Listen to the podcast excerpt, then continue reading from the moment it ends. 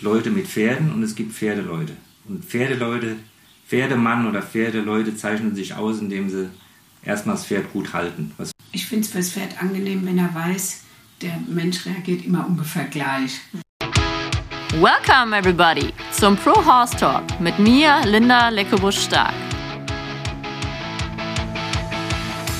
Wir kommen zum zweiten Teil mit Uta Gräf und Stefan Schneider, wo es jetzt ein bisschen darum geht, eure Reitweisen vorzustellen. Und ich glaube, dann können wir auch Gemeinsamkeiten und auch die Unterschiede mal rausarbeiten. Vielleicht will die Uta mal anfangen.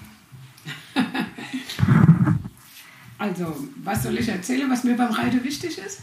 Ja, vielleicht einfach, was für dich Dressurreiten heißt zum Beispiel. Wir kennen es ja alle aus Medien, aber was ist für dich gutes Dressurreiten? Also für mich persönlich ist die Faszination am Dressurreiter, dass man auf lange Sicht ein Pferd immer besser kennenlernt und dadurch immer feiner kommunizieren kann. Also ich persönlich mag es gern, wenn man Pferd hat, was man so über einen längeren Zeitraum hat. Weil ich finde es, ähm, ja, ich finde es irgendwie toll, dass man dann immer mehr so aufeinander aufbauen kann. Das ist so das, was mir persönlich sehr gut gefällt. Und auch mit dem Ziel, die Hilfe dann immer feiner werden zu lassen. Manchmal ist ja so, dass man am Anfang noch so ein bisschen für die Verständigung irgendwie ein bisschen mehr Hilfe brauchen, mit der Zeit immer weniger. Also das ist so das, was mir am besten gefällt am Reiter. Hm, das hört sich schön an. Im Idealfall ist das bei jeder guten Reitweise so. Ne? Das hast du sehr schön beschrieben. Ne? ähm, ja, was, ähm, was sagst du denn? Wie lange brauchen noch? Was ist denn die Grundausbildung Dressurpferd? Wie lange braucht die? Regen wir jetzt mal, damit ein guter Kunde eine gute L-Dressur reiten kann. Wie lange braucht man dafür? Das ist ein bisschen unterschiedlich, da kommt es stark aufs Pferd an. Mhm.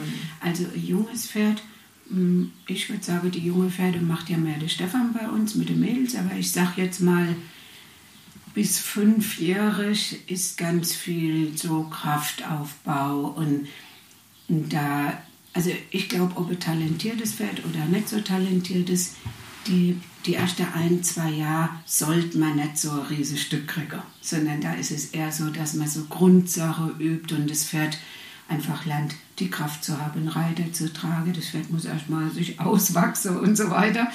Und ich glaube, in so einer Phase, wenn die Pferde so zwischen sechs und neun sind, sage ich jetzt mal, dann ist es die Phase, wo jetzt zum Beispiel ich mit meinem Reiter auch am meisten bewirken kann. Da, da geht es ja schon ein bisschen mehr an die Lektionen und da, das ist eigentlich, also ich finde, alle Phasen machen Spaß, aber mir persönlich macht, glaube ich, die Phase am meisten Spaß. Da merkt man, man hat schon die Grundausbildung so, dass man schon mit dem Pferd sich super versteht, wobei das auch Spaß macht, dass man mit dem jungen Pferd immer weiter voranschreitet. Also das ist auch super. Aber ich finde es schön, wenn man dann so ein bisschen ernten kann von dem, was man vorher äh, gesät hat.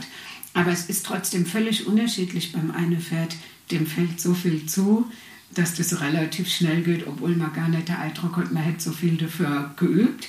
Und beim anderen Pferd übt man ganz lang an welche Grundsache, wobei das nicht heißen muss, dass das eine keinen Spaß macht und das andere mehr. Da kommt es einfach ein bisschen drauf an. Aber ich denke, das Pferd gibt eher vor, wie lange es braucht für was. Mhm. Und ich denke, so soll es auch sein. Mhm. Kann man denn so sagen, würdest du ähnlich sagen, dass du ab, ab wann würdest du in die Spezialisierung für Working Equitation gehen? Sagen wir mal, ihr kauft euch einen guten Warmblüter, ihr reitet den an und wann würdet ihr entscheiden, in welche Richtung der gehen soll? Also ich mache es ab jetzt zum Beispiel einen Warmblüter, den habe ich zusammen mit meinem Neffen. Den mhm. haben wir von der Thüringeti. So, der braucht für mich, für uns alle, mhm. egal was wir reiten wollen. Die Mutter später mit dem Dressur reitet, ob ich mit dem Working reite oder mein Neffe Springen reitet, mhm. die Basis ist die gleiche. Das heißt, wir fangen jetzt, ich fange jetzt mit dem schon an, gehe mit dem Trail an der Hand, mhm. Trail am langen Zügel und Trail unterm Sattel. Das ist so ein bisschen auch so ein hyperaktives Pferd, der muss warten, am Tor mal zu stehen, zu warten und dann gebe ich einen kleinen Impuls, da geht er schon mal nach vorne, der geht auf einen Impuls nach hinten. Mhm. Da kann man gar nicht früh genug mit anfangen. Erstens mal schult es die Feinmotorik des Pferdes, die Feinmotorik vom Reiter, das Zusammenspiel zwischen Reiter und Pferd und bringt Abwechslung.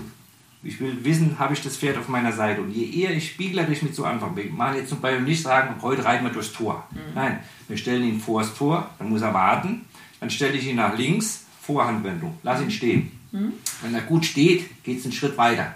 dann berühre ich mal das Tor, wackel am Tor und so geht es Step by Step. Jeden Tag so ein bisschen mehr. Und das Pferd entscheidet, wie schnell und wie langsam ich vorgehe. Vielleicht kannst du mal kurz äh, deinen langen Zügel, ich weiß, was du meinst, du hast mir auch gerade gezeigt und ich habe dich natürlich gestalkt. Aber was ist der Unterschied zwischen Doppellonge, langer Zügel und vom Boden aus fahren? Vielleicht willst du das einmal kurz erklären. Im Prinzip kommt so, die Unterschied ist die Länge der Leine. Okay. Also im Prinzip ist alles, also das klassische, klassische Langzügel, aber oder äh, Langzügel, ja, so wie sieht man bei den Libizanern. Ne? Die gehen ganz, ganz dicht am Pferd. Ne? Hinrich sagt immer, der Vorteil ist, man ist nah am Pferd und der Nachteil ist, man ist nah am Pferd. das ist zum Beispiel auch ein sehr guter Spruch, den du nutzt, hätte den auch machen können. Ne? Also das, ich habe halt sehr viele Korrekturpferde und junge Pferde, da will ich nicht so nah am Pferd sein. Und deswegen habe ich mir so eine Mischung einfallen lassen zwischen Doppellonge und langer Zügel. Das heißt, ich habe den nötigen Sicherheitsabstand. Also erstmal, erster Vorzug ist Sicherheit. Ne? Wenn der tritt, tritt er in die Luft und nicht an mich. Und der zweite Riesenvorteil ist, ich habe das ganze Pferd im Auge. Ich kann die Mimik beobachten, ich kann die Hinterbeine beobachten, die Vorderbeine beobachten. Wichtig ist, dass das eine Vorstufe für die Reiterei ist. Also dass alles so läuft, dass das Pferd denkt, da sitzt ein Reiter drauf. Aber ich mache es vom Boden aus. Also wie ein ferngesteuertes Auto. Da will ich hin. Ne? Das ist der Reiterei. Und da haben wir so ein Spezialgurt entwickelt, wo man jetzt die Zügelführung auch schon beim weiter fortgeschrittenen Pferd kann man die Zügelführung ganz eng machen, dass es wirklich so ist, als würde ein Reiter drauf sitzen. Da kann ich gucken, wie reagiert er. Ich kann das Pferd oben einstellen, ich kann ihn lang lassen, bin ganz flexibel. Ne? Die Pferde, die das schon ein paar Mal gemacht haben, die kann ich, mache ich ohne Ausbinder. Dann kann ich die vorwärts, abwärts gehen lassen, ich kann, die, ich kann den, den Takt regulieren. Ne? Wir haben jetzt eben die Studie, die ich dir gezeigt habe. Der Horror ist für die, wenn ich die im Trab, wenn ich sage, jetzt ruhiger Takt durch beide Zügel. Und das kann ich halt wunderschön jeden Tag ganz spielerisch mit ihr üben. Ne, Ich habe quasi wie, als würde ich drauf sitzen, aber ich mache es von unten, sage ich, komm jetzt äußerer Zügel, bisschen abparieren, ruhiger Takt. Und so kann ich die auf die Reiterei wunderbar schulen. Jedes Pferd hat seine Probleme, der eine gibt nicht rechts nach, der andere links, kann ich vom Boden aus wunderschön machen. Das heißt, du klärst das immer vom Boden, bevor er dann drauf geht. Genau so ist es. Und gerade bei schwierigen Pferden, ne, das kannst du dann, wenn, wenn du das vom Boden aus geklärt hast, dann kämpfen die auch nicht mehr im Sattel. Und im Sattel hast du halt eher, dass du mal der kürzere ziehst, dass du in Wohnungsnot kommst, wenn der anfängt zu steigen und zu bocken. Und das hast du vorher schon geklärt, dass das Pferd da wenig Chancen hat. Ne? Also ich gehe jeden Fall immer so ein bisschen als Sieger aus dem Ja. Konflikt, wobei wir natürlich immer Konflikte meiden wollen, ne, wenn es irgendwie geht. Aber irgendwann muss man immer mal so ein bisschen an die Grenze des Pferdes kommen und gucken, wie reagiert er. Blöfft er nur, indem er ein bisschen wippt vorne, und geht wieder nach vorne oder rastet er vollkommen aus, steigt richtig hoch und fällt nach hinten um. Also man kann sicherer die Toleranzgrenze testen, wenn man so möchte. Das hast du schön gesagt wieder. Ja. Und äh, für dich, Uta, das kanntest du das vorher? Aus Ja, ich deiner habe das Ausbildung? vorher nicht gekannt.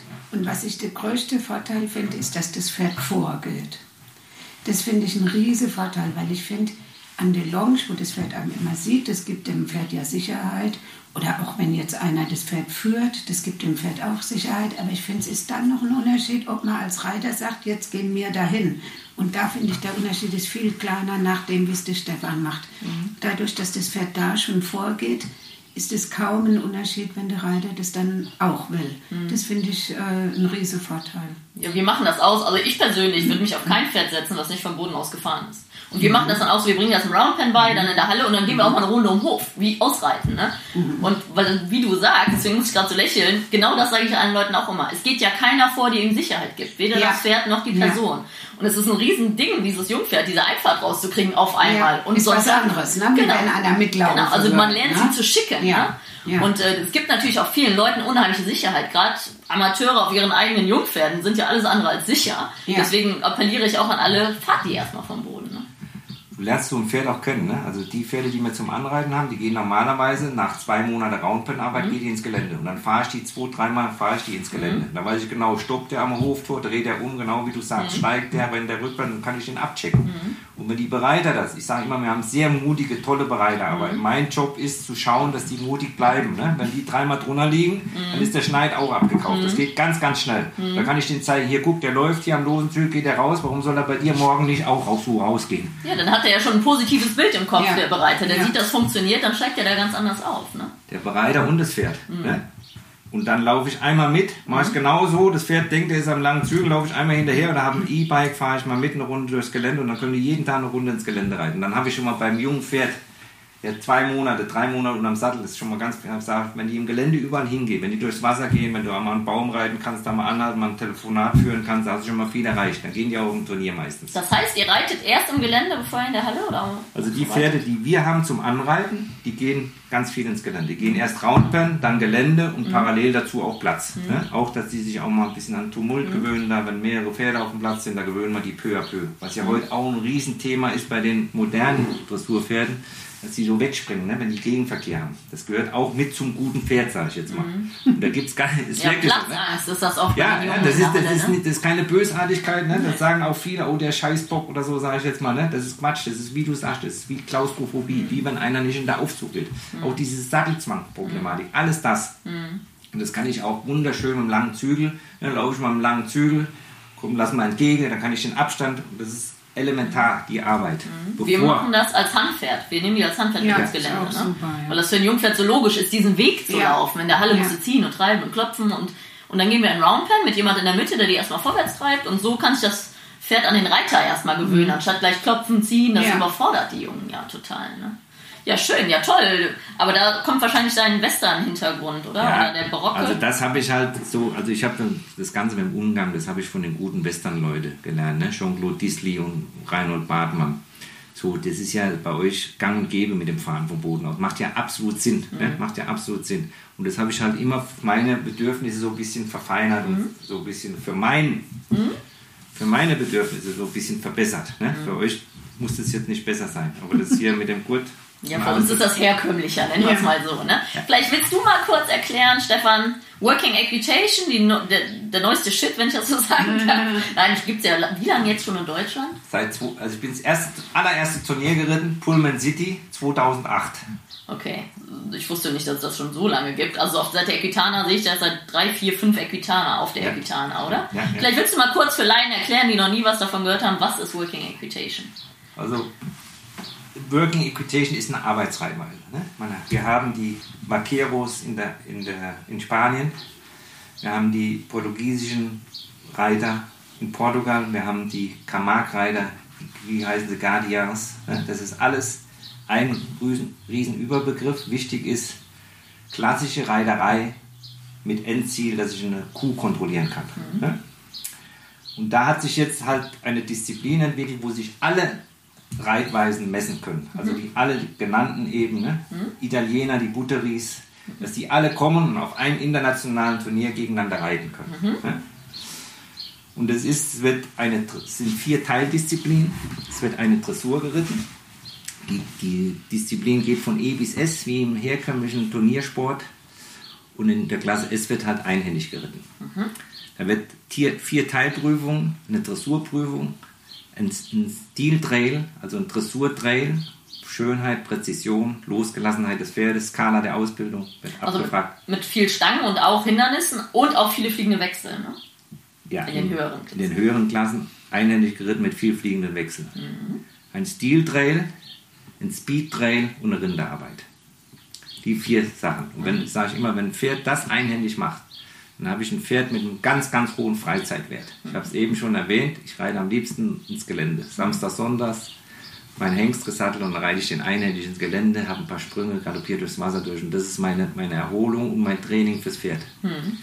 Und das macht halt richtig Laune. Ne? Der, der bleibt stehen, ich kann ein Telefonat führen, da kann ich um Heimweg ein bisschen Piaf-Passage reiten. Alles ganze Programm habe ich, einhändig schön geritten und das ist eigentlich meine Traumvorstellung. Hm. Ich habe das auf der Kitana gesehen und Speed Trail, der ist natürlich dann auch auf Tempo, wie es so schön heißt, ist oft der gleiche wie der langsame, ne? Genau meistens, meistens ähnlich. Das sind so ein paar Hindernisse, die so extrem langsam geritten werden müssen. Die sind da raus. Ne? Man will ja rasant sehen, mhm. das wollen die Zuschauer ja auch sehen. Ne? Mhm. Wenn ich jetzt sage ich jetzt mal so eine Glockengasse, ne? die kannst du rein galoppieren um Eck, ne? mhm. ne? so rechtwinklig gelegen und dann raus.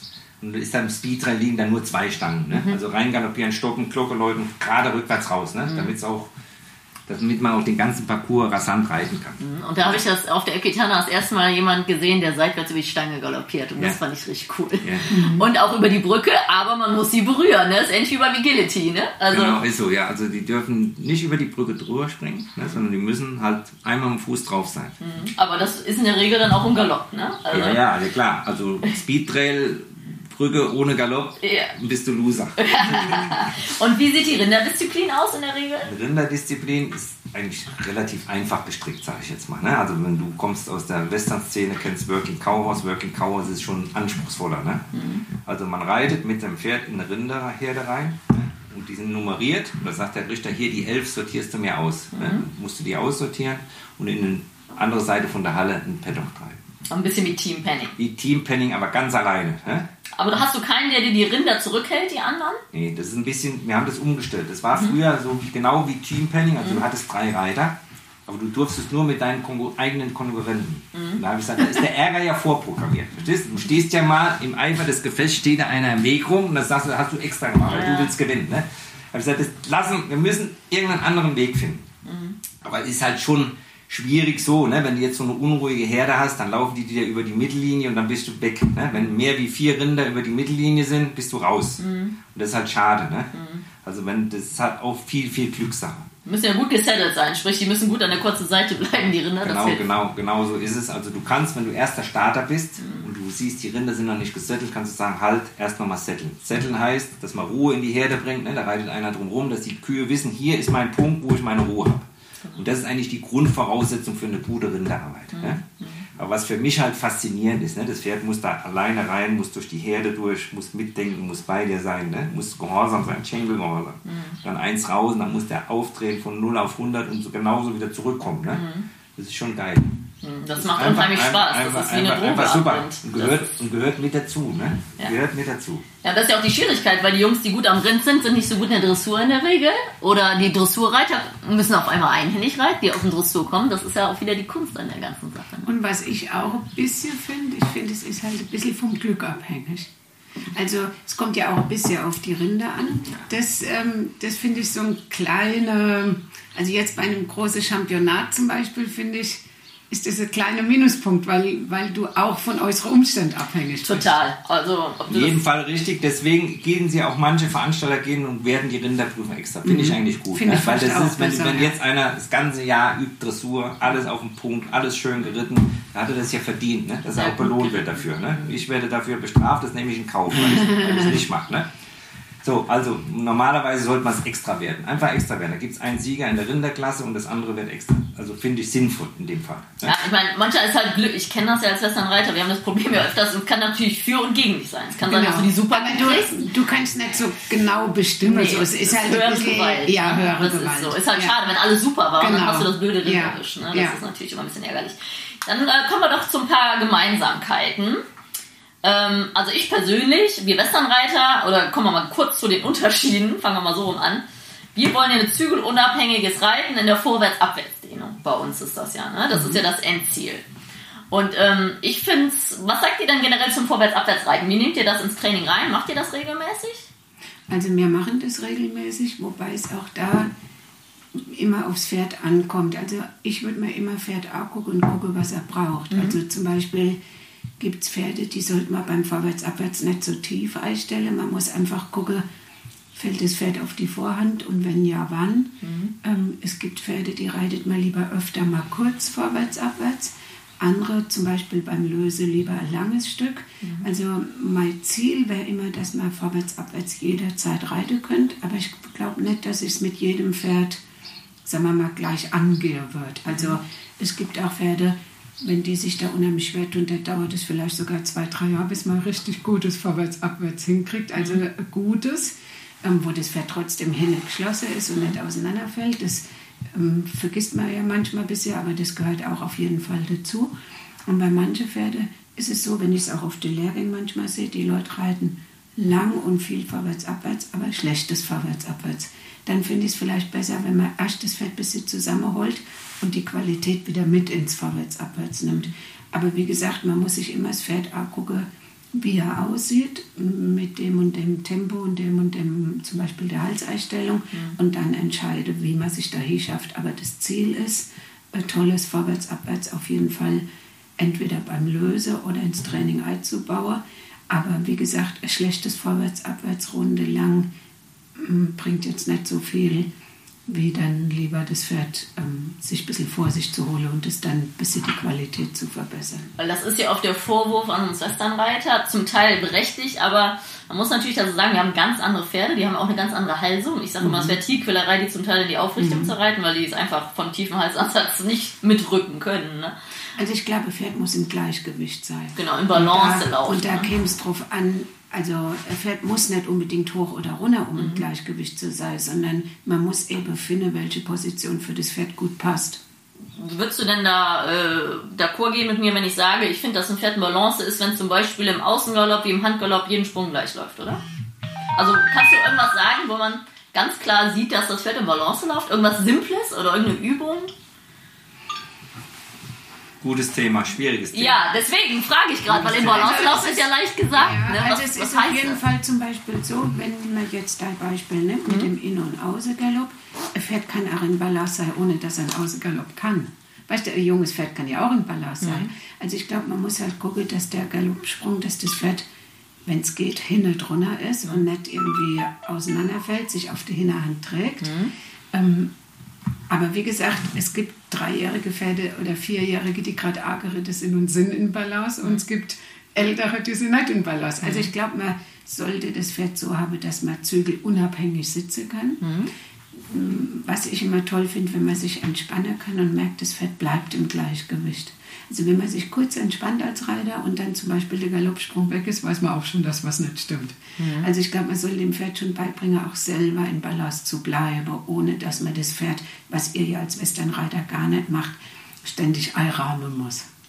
Also äh, das denke ich wäre auf jeden Fall ein Punkt, der bei euch jetzt, sagen wir mal, nicht so ins Gewicht fällt, weil ihr das ja gar nicht anstrebt. Aber bei uns passiert es, glaube ich, schon ab und zu mal, dass man dann ein bisschen da der Zügel und dort der Schenkel und hier und her. Und, aber es sollte so sein, dass wenn das Pferd gut ist, dass man sich entspannen kann und das Pferd gut bleibt. Da kann man schon mal überprüfen, ob ein Pferd in Balance ist. Hm? Was würdest du dazu sagen, Stefan? In jedem Fall Balance ist das A und O, ne? das Allerwichtigste, ne? dass man da sich Gedanken drüber macht. Und es ist genau wie Uta sagt, du hast, ich habe dir eben eine Studie vorgeführt, dann sagst du, warum lässt du die hoch? Ne? Die, die ist gleich los, die stellt sich oben hin, so wie es hin soll, wie sie in Prüfung geht. Und da sage ich ja, okay, das, du, du bietest mir das jetzt an als Wohlfühlverhalten. Dann muss ich das, dann, dann sage ich, das ist schön, weil das ist eigentlich das, was ich am Ende wollte. Aber du bietest mir es jetzt an. Und die war 100% in der Balance. Ein Schritt wie der andere im Galopp, super, dann sage ich, toll. So, jetzt machen wir das, du bietest mir es an, du bietest mir das Schwerste, was du hast, an und bist dabei in Balance. Und später sage ich dann, hast du gut gemacht, so jetzt probieren wir mal nach vorwärts, abwärts. Dann ist die schon mal ein bisschen gegangen, ein bisschen Energie weg und dann bietet die mir vorwärts an, dann sage ich auch gut.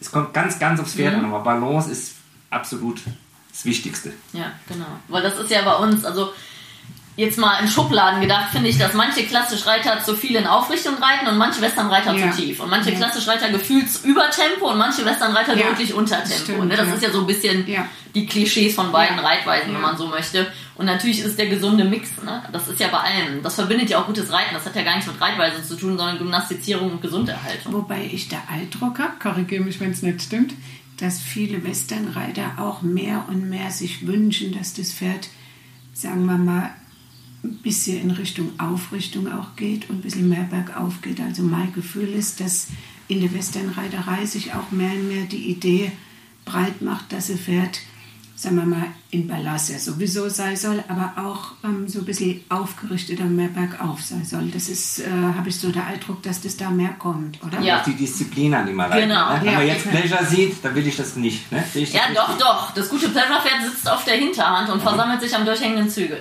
Ja. Das ist natürlich eine Kunstform. Ne? Ich selber habe eine halb Quarter mal Vollblutstute, die nur aus Widerriss besteht, weil ich genau sowas züchten möchte. Weil dieses Bergauf vielen fehlt. Im Gegenteil, viele Rainer sind bergab gezüchtet. Die stoppen und drehen wie die Seuche, aber die rollen auch auf der Vorhand. Aber auch diese auf die Hinterhand zu setzen, das wäre Tierquälerei. Die laufen einfach in Balance, aber zu tief. Deswegen, aber es ist schon richtig, die sollen natürlich einen klaren Dreitakt springen. Und wir wollen auch in der Western Riding, die fliegenden Wechsel, die sollen von hinten nach vorne durchgesprungen sein. Ne? Und vor allem denke ich, egal welche Reitweise, man soll versuchen, Pferd so zu reiten, dass es halt auch lang gesund bleibt. Auf jeden Also Fall. ich glaube, das wäre jetzt bei dem ein oder anderen Westernpferd sicherlich auch ein Thema, dass man sagt, man richtet es vielleicht, oder man, man, man richtet es auf, ist ja falsch gesagt, man versammelt es mehr, könnte man besser Genau. ausdrücken, ähm, damit es eben auch nicht auf der Vorhand ist. Also ich glaube, das wäre für alle Reitweise Thema, aber sicher auch für die Western. Genau. Ich nenne es immer schwingende Pferde, dass die mhm. durchschwingen von mhm. hinten nach vorne, von, mhm. Von hinten nach vorne über den Rücken den Hals fallen lassen bei mhm. unseren, mhm. weil das halt eigentlich die natürliche Haltung für die ist. Ne? Und gerade viele Pleasure-Pferde haben das Problem, die schwingen nicht die rocken nennen wir das, die wackeln nur im Kopf, weil der Rücken zu ist und knallen mit dem Vorderbein am Boden. Jetzt übertrieben mhm. gesagt, total übertrieben, aber das ist natürlich nicht gesund für die Hufrolle. Ne? Mhm. Also wenn ein Pferd durchschwingt und gefühlt geräuschlos läuft in allen drei Gangarten. Ich hatte einen ganz tollen großen Hengst jahrelang, der war 1,64 schon mit vier und der ist angaloppiert, man hat nichts gehört. Und das ist halt dieses elastische, leichtfüßige. Aber ich glaube, das betrifft ja jede Reitweise, genau. dass das das Ziel ist, ne? dass das leichtfüßig ist, dass das Pferd von hinten nach vorne über die Rücke geht. Genau. Und da glaube ich, muss man sich ja sowieso, egal welche Reitweise, jedes Pferd angucken, was es anbietet und wie man es am besten dahin bringt. Genau, aber unsere Pferde, denen fehlt leider zum Teil erstmal ein bisschen das Bergauf mhm. und zum Teil auch die Aktivität im Hinterbein. Diese Plörderpferde treten tief unter den Schwerpunkt, mhm. also wirklich, mhm. die sitzen gerne aber die bleiben dann auch sitzen gefühlt. Ja. Ne? Also die sind einfach, da ist das vorwärts weggezüchtet, kann man so sagen. Also die Jungpferde sind alle, die Pleasure-Pferde sind eher klemmig, die reite ich mit Peitsche und vorwärts und Schwung. Ähm, und die Rainer, die, die zum Beispiel, da sagst du wow und die schmeißen den Anker. Also die sind da wirklich so spezialisiert gezüchtet, dass es richtig ist, dass sie gesund erhalten geritten werden müssen. Dass die, mhm. die sind da so hingezüchtet, dass sie nicht mehr laufen wollen. Dementsprechend schwingen die nicht. Und die Muskulatur ist fest, ne? Die können sich eher zusammenziehen als aufmachen. Und äh, das ist bei euch manchmal, glaube ich, das Gegenteil. Die haben viel Feuer. Wir haben vorhin so ein ganz tolles Bewegungswunder, junge Stute gesehen, obwohl die ist nicht jung, aber ein bisschen grün noch. Ähm, und die haben natürlich extrem viel vorwärts, wo unsere sehr viel rückwärts haben. Und da ist dieser gesund erhaltende Mittelweg, glaube ich. Mhm. Ne? Ist ja auch bei den Spaniern die Sache. Die sind auch eher ein bisschen kribbelig zum Teil, oder? Ja, also ich kann ja mal kurz von mir aus erzählen, was mich, ich bin ja Western, hat mich mhm. ja fasziniert, Working Chaos fasziniert mich heute noch, Raining fasziniert mich. Mhm. Dieses, wie du sagtest, schnell Spin und nächste Sekunde wieder stillstehen und dann zulegen und, und Sliding Stop, ne, da geht das Pferd ja richtig mit dem Hinter und macht einen Rücken rund, mhm. faszinierend. Mhm. Aber einfach dieser Reitkomfort, die dir den Spanier bietet, ne? die galoppieren an und galoppieren nach oben, alles geschmeidig und schön. Das bringen die Pferde einfach mit. Genau. Und das habe ich beim Quarter so ein bisschen vermisst. Ich sage immer, das ist wie wenn du Mercedes Pullman fährst, ne? mhm. ne? das ist der Spanier, oder der Ibera, sagen wir jetzt mal, noch mehr beim Lusitano. Mhm. Oder so ein Petrol mit Blattfedern, ne? Mhm. so ein bisschen, so ein bisschen kurze Bewegung, ne? so, so ja, die Fesseln so ein bisschen kurz ne? und so ein bisschen so wie so ein Pietrin-Schweinchen, das Galopp. Und das hat mich davon abgebracht, dieser Reitkomfort. Mhm. Das ist das, was mir ganz wichtig ist. Ne? Dass mhm. ich schön sitze wie in der, in der Sänfte und schön bergauf alles. Mhm. Und, aber trotzdem ist es für mich ein Phänomen, wie diese Pferde, die so für mich so ein bisschen auseinander sind, ne? mhm. dass die sich trotzdem dann im Sliding Stop so setzen können und Rücken so schön rund und vorne locker sind. Mhm. Das ist natürlich schon phänomenal. Ne? Mhm. Toll, finde ich nach wie vor schön. Ja, und da ist die Quarter ist ja eine sehr vielseitige Rasse. Wie gesagt, ich habe bei uns Quarter am Hof stehen, die sind 1,65 und wir haben einen Quarter, der ist 1,42. Und das hat mhm. beides nichts miteinander zu tun. Also ich, ich habe einen Junge, der trabt wie ein Warmblüter. Ne? Mhm. Aber das ist auch nicht mehr das Pferd, was du dann am Rind reitest. Ne? Ja, also, das sitzt da nicht schnell genug und stoppt schnell genug ab oder ja. dreht schnell genug. Und ja. da ist bei uns sehr immer die Frage, welche Richtung willst du. Ne? Ja. Deswegen, ich bin ja dieser Hunter, ist ja eine Riesenszene in den USA. Wir haben ja diese Hunter-Quarter, halb Vollblut, haben auch mehr bergauf sind aber auch ein bisschen kribbeliger im Kopf. Dann heißt es in der Western-Szene schnell, die sind schwierig, weil die halt deutlich sensibler sind und so, ne? Und das finde ich eigentlich toll, dass, und das finde ich so toll an der Equitana, dass man diese ganzen Reitweisen und Pferde ja. und dieses. Ja, wir reiten zwar alle Pferde, aber in echt sind es ja Welten. Ja. Aber das ist äh, gerade jetzt mit den Handern und mit diesem flachen Galopp, ne? das ist so ein bisschen, kommt aus Amerika. Ich mhm. glaube, die, die Amis, die mögen das so, wenn die so flach sind. Ne? Wir wollen jetzt Pferde, die so aus dem Kapalgelenk traben, mit mhm. einer ganz aktiven Hinterhand und so. Ne? Und die Amis wollen so, so flach vorne, so gerades Vorderbein, die schlurften so ein bisschen so im Galopp so ganz flach. Und diese Hunterprüfung, mein mhm. Neffe macht ja auch mit Springpferden und der sagt immer so, Hunter, das ist eine andere Welt. Ne? Die müssen dann so ganz fein, so ganz flach galoppieren, mhm. keine Knie. Da sind wir bei Reitkomfort wieder. Ja. ja. Für die Springleute. Ja. Aber das ich kann ja. dir tolle Iberer zeigen, die machen richtig Knieaktionen und richtig sieht aufwendig aus und die sind trotzdem super zu sitzen. Ja. Ne? Also es kommt immer wirklich aufs Pferd an. Das stimmt. Ja. Deswegen, äh, ich, ich denke immer, ich weiß nicht, ob das falsch ist, Uta, dass ich als Westernbereiter deutlich älter werde, was meine Bandscheibe angeht, wie ein Klassischbereiter, oder? Weil die haben ja schon Schwung und Hub, oder? Also die Pferde, die ich reite, ich habe aber auch Luxuspferde, also die sind alle sehr bequem. Mhm. Also ich habe nicht viele, die schwer zu sitzen sind oder wo man so dran sitzen muss oder so. Aber die gibt es schon auch. Also ich habe auch, ich kenne einen, der ist jetzt schon ein bisschen älter, der hat seinen ganzen Rücken kaputt, weil der viel in einem Ein- Verkaufsstall. Der ist ein Reiter, ja. Ja. Ähm, Und der musste immer so ran sitzen und so ist jetzt aber auch schon ein paar Jahre her. Und da ähm, sagt er immer zu mir, du machst richtig mit deinen schönen Pferde. ähm, also ähm, es kommt, glaube ich, auch drauf an. Also Malreite ist ja auch so, dass ich versuche, nicht mehr rauszudrücken, als drinsteckt. Und ich glaube, das macht auch, ähm, sagen wir mal, für Pferd und Reiter weniger Verschleiß. Also ich glaube, das spielt auch eine Rolle. Und wie gesagt, es gibt aber auch Warmblüter, die sich toll bewegen und trotzdem sehr bequem sind und total angenehm zu sitzen. Also auf dem Lehrgang ist manchmal so, dass die Leute sagen, oh, der ist so schwungvoll, ich kann den nicht sitzen. Und wenn die dann A haben, denkt man immer von unten, naja, schwungvoll ist eigentlich was anderes. Die sind eher ein bisschen steif. Ja, wollte ich sagen. Also ein lockeres, schwungvolles Pferd ist auch sehr bequem. Also merkst du da einen Unterschied, wenn du, sagen wir mal, du kriegst ein achtjähriges Berittpferd, was nicht ganz optimal ausgebildet wurde und das wird weicher? Merkst du dann auch, dass er besser zu Auf sitzen jeden ist? Fall. Ich habe ein Pferd, den konnte ich früher gar nicht Mhm. gut sitzen. Den kann ich jetzt jedes Jahr besser sitzen, ähm, weil der jetzt einfach mehr der Rücke hergibt und auch vom, insgesamt von der Hilfe Mhm. mit weniger ja, mit weniger Hilfe zu reiten ist. Und da merke ich jetzt mittlerweile, finde ich den sogar voll bequem, außer noch im Mitteltrab. Da hoffe ich noch drauf, vielleicht, dass er nächstes Jahr im Mitteltrab auch sehr bequem wird. Was sagt ihr denn zum Ausgleichstraining? Was ist für dich Ausgleichstraining? Was machen deine Pferde anderes wie auf dem Reitplatz? Oh, ich habe schon befürchtet, du meinst der Reiter. Nee, da bin ich auch raus. Bei dem Dressurfit finde ich super, aber noch bin ich ja auch außen vor. Also bei uns ist, denke ich, das Größte, Wichtigste, dass die den ganzen Tag auf der Koppel sind und rumlaufen. Das ist schon mal das Wichtigste. Wir gehen viel ins Gelände. Ihr geht mit den Jungen fast mehr ins Gelände als auf den Platz. Ne? Muss man sagen, gut, die werden longiert, Führmaschinen, wie man es halt, also ich glaube, jeder muss für sich so ein bisschen gucken. Der eine macht lieber langer Zügel, der andere macht lieber Doppellonge als Ausgleich, der nächste sonst was. Da muss, glaube ich, jeder für sich so ein bisschen gucken, wie es auch von den Umständen und wie es auch zu dem Mensch passt. Aber wie wichtig, sagst du, ist das denn im normalen Ausbildungsplan? Also ich denke, dass je mehr man dem Pferd bieten kann, umso besser. Wobei ich trotzdem glaube, ähm, wenn, also ich jetzt für meinen Fall, ich reite halt am liebsten Dressur. also meine Pferde gehen schon ins Gelände, aber ich muss sagen, oft auch, wenn ich nicht da bin, sage ich, ach komm, dann geht ihr raus, weil ich einfach gerne auf dem Platz auch reite. Also ich reite ja gerne ins Gelände, aber wenn ich die Wahl habe, macht mir das andere irgendwie noch mehr Spaß. Da ergänzt ihr euch auch wieder? Und ich glaube, ähm, sagen wir mal, auch beim Trainingsaufbau ist es ja voll sinnvoll, nicht immer die gleiche Kram zu üben. Also auch das Training, wie man das selbst gestaltet, kann man ja schon an einem Tag das über, an einem Tag das. Einmal reitet man mehr tief, einmal hat man so einen Tick, da reitet man mehr vorwärts. Einmal hat man so einen Tick, da übt man mehr das. Also auch in das Training soll Abwechslung eingebaut werden. Und natürlich auch, sagen wir mal, in der Woche an verschiedene Tage.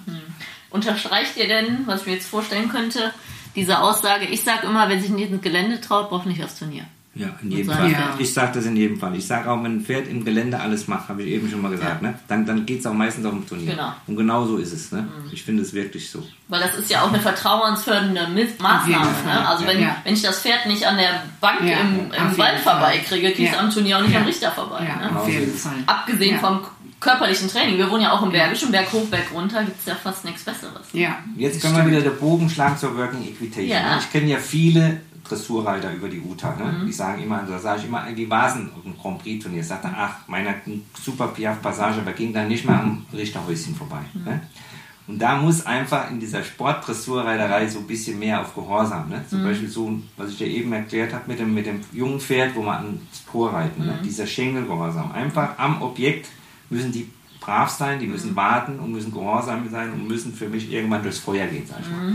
Und da muss mehr Wert drauf gelegt werden. Weil ich finde es ein bisschen peinlich, ne? wenn ein Pferd einer Wechsel geht und Piaf und Passage und dann geht er nicht am Richterhäuschen vorbei. Und so ein Worker, der geht halt, der geht an die Kuh.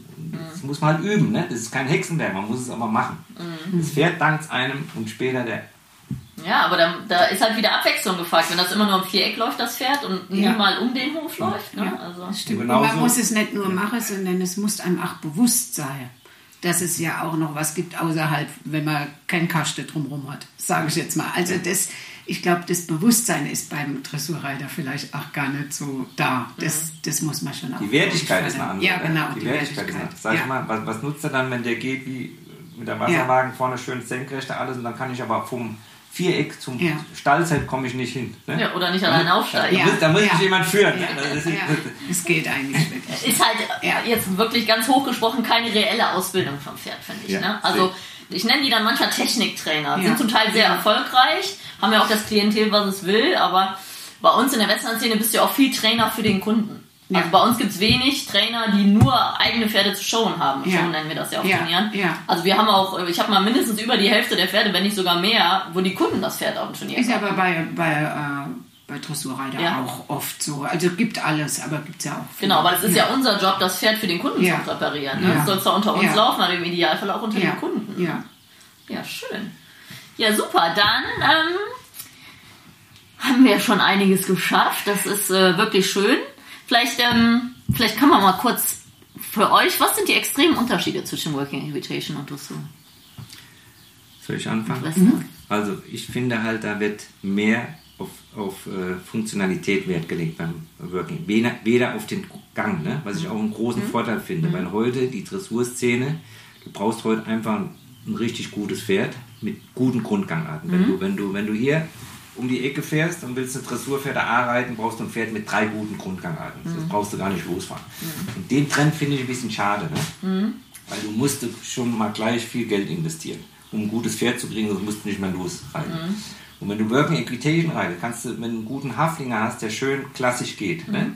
die Skala der Grundausbildung, die Skala der Ausbildung zeigen kann, schön durchs Genick leicht geht, kannst du gewinnen gegen Lusitanos, gegen andere. Das finde ich einen guten Trend, ne? dass es nicht so eine Materialschlacht ist. Aber die, es ist beides klassisches Reiten, nur die Schwerpunkte sind ein bisschen verlagert. Ne? Das ist der Unterschied. Aber von der, von der Ausbildung her, auch die Grundausbildung ist für mich gleich. In der Dressur gibt es aber jetzt einen erfreulichen Trend.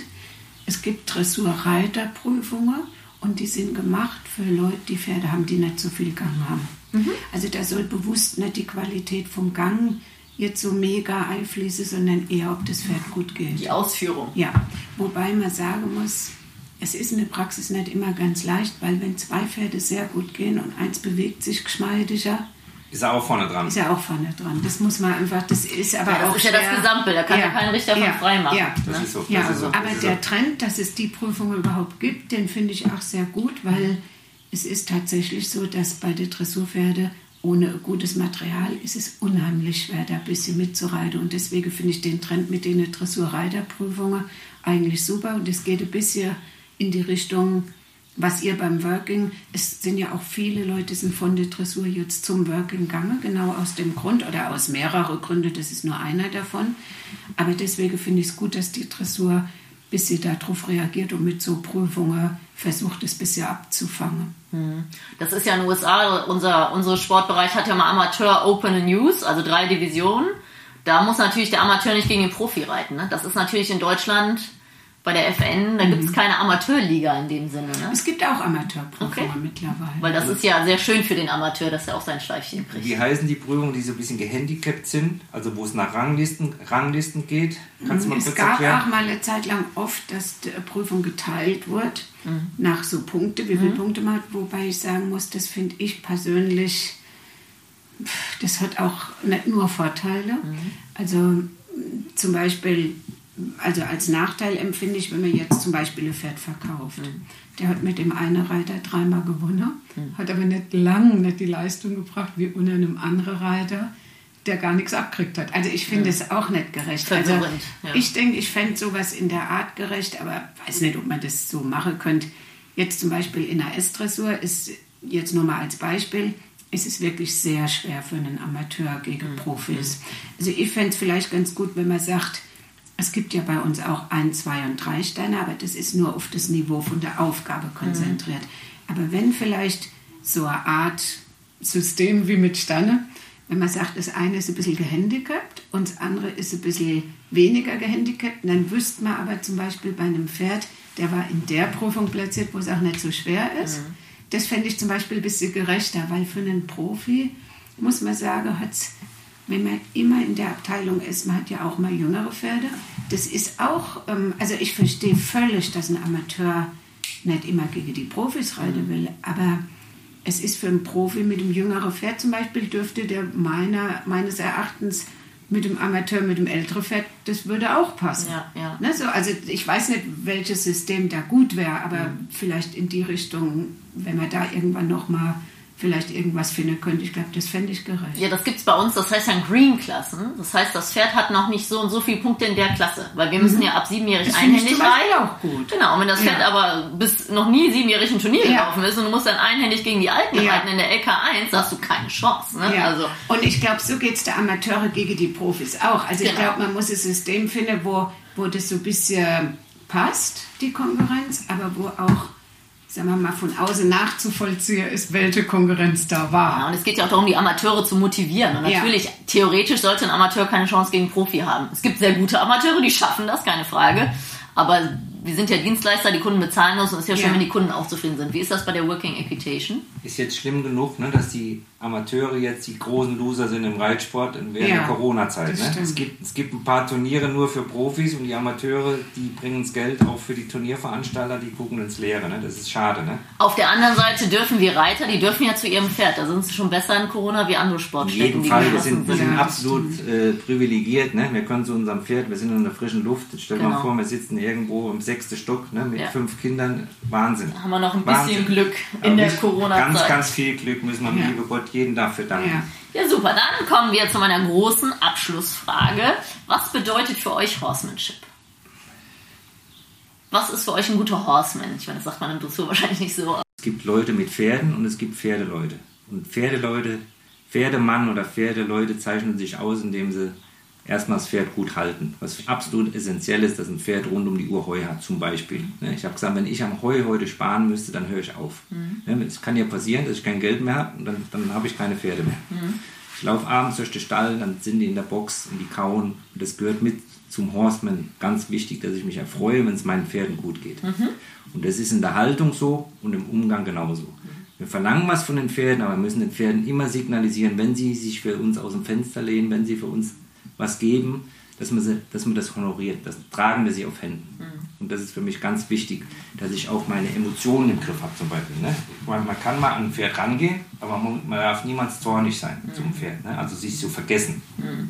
Das ist absolut kontraproduktiv und hat nichts mit Horsemanship zu tun. Also dann, wenn das Pferd sich für mich aus dem Fenster lehnt, belohne ich ihn und wenn er nicht so ist, wie ich ihn haben will, dann gucke ich, dass ich ihn da hinkriege, wo ich ihn hin haben will. Und rechtzeitig entscheiden, der ist dafür einfach nicht geschaffen. Es gibt einfach Pferde, wo man jeden Tag bei Null anfängt und dann muss man irgendwann sagen, komm, das ist eine Qual für mich, eine Qual fürs Pferd, dann müssen wir eine andere Lösung finden. Das gehört alles mit dazu. Danke. Habe ich eigentlich nicht viel zuzuführen. also das mit der Haltung finde ich auch äh, ein Riesenpunkt. Und wie gesagt, was du sagst, mit sich vergessen. Also ich empfinde es auch so, wenn man, ich finde es fürs Pferd angenehm, wenn er weiß, der Mensch reagiert immer ungefähr gleich. Also ich finde es auch ein bisschen ähm, unangenehm, wenn einer mal so drauf ist und mal so und das Pferd kann das gar nicht einschätzen. Also ich glaube, das ist zum Beispiel ein großer Punkt, den sogar viele Leute aus Versehen falsch machen. Die sind sich da gar nicht bewusst. Aber das ist fürs Pferd, glaube ich, mag man ja als Mensch auch nicht, dass da äh, jeden, dass man gar nicht weiß, wie sein Gegenüber heute. Ne? So. Ja. Und das ist was, was glaube ich aus Versehen manchmal passiert, ohne dass die Leute sich dessen bewusst sind. Und trotzdem ist das ein großer Stress fürs Pferd. Ja, wunderbar. Dann sage ich vielen Dank. Es war ein tolles Gespräch. Ich hoffe, äh, man, man tauscht sie zukünftig noch aus. Wir sehen uns alle auf der Equitana und äh, ich freue mich, dass ihr euch Zeit genommen habt. Vielen Dank. Danke auch. Wir danken auch. Danke.